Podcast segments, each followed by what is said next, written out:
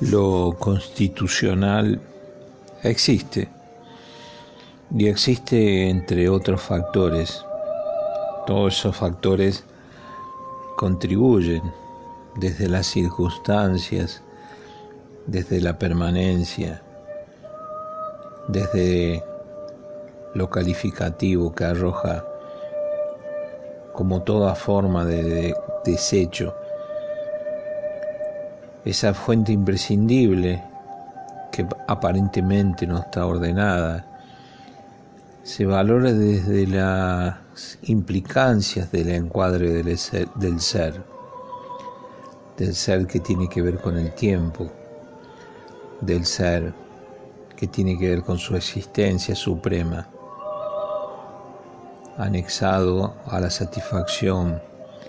como paralelo de entrega, esa entrega irrefutable, fundamentada en lo especulativo, en lo imprescindible, ese ser como imagen de la mente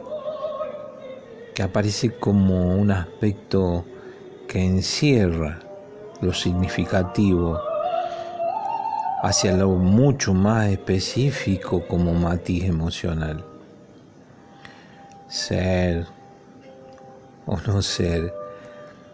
factor constitucional que contribuye a que la situación sea más paradigmática,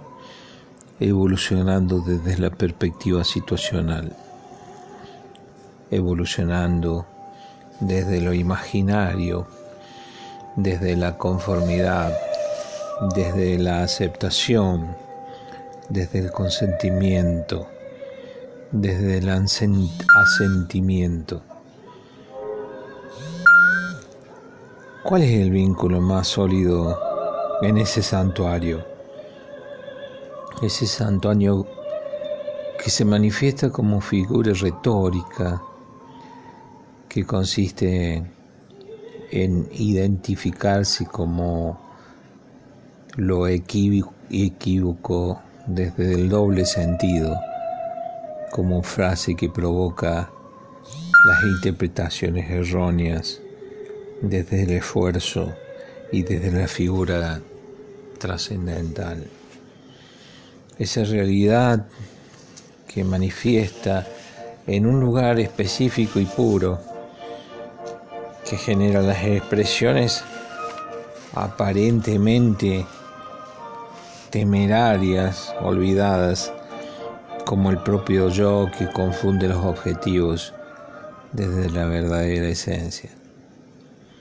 Sin duda que, que la realidad no es más que la expresión de la voluntad, de ese ser y de ese querer desde lo dudoso,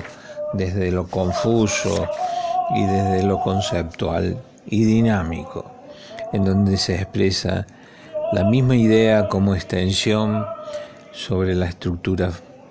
funcional como característica emergente. Todo esto es totalmente indiferente al plano real, basándose en esa cohesión distinguiendo lo radical del sistema constituyente como núcleo de quietud en la soledad exagerada, como lentitud, como sensación o como formas de estados de ánimo que demuestran y verifican desde el mismo existir como ese placer insertado tanto en el balance, ese balance que teje las redes esenciales que circulan libremente en equilibrio como fuerzas